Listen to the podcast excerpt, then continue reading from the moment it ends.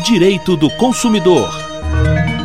Estudar no exterior é uma experiência que traz vantagens, como a fluência em outra língua e a qualificação do currículo profissional. Mas para que a viagem atenda a todas as expectativas, é preciso observar alguns cuidados. Quem dá as dicas é o coordenador do Procon Assembleia, Marcelo Barbosa. Marcelo, como escolher a melhor empresa que oferece o intercâmbio? Bom, é importante primeiro saber que essa empresa tenha registro do Ministério do Turismo, inclusive, seja uma registrada também na Agência Brasileira de Agências de Viagem e o consumidor procure saber nos órgãos de defesa do consumidor se existem reclamações contra essa empresa. É importante também as referências pessoais, porque elas vão trazer ao consumidor uma segurança de que aquela agência de viagem presta um serviço seguro e adequado. Agora, também é necessário tomar alguns cuidados com relação à escolha da moradia. Quais são esses cuidados para a escolha da moradia lá no exterior? Bom, é importante que o consumidor tenha acesso a fotografias recentes para que ele possa conhecer os cômodos, a casa, exatamente para se assegurar de que ela oferece a ele condições de morar, de habitabilidade,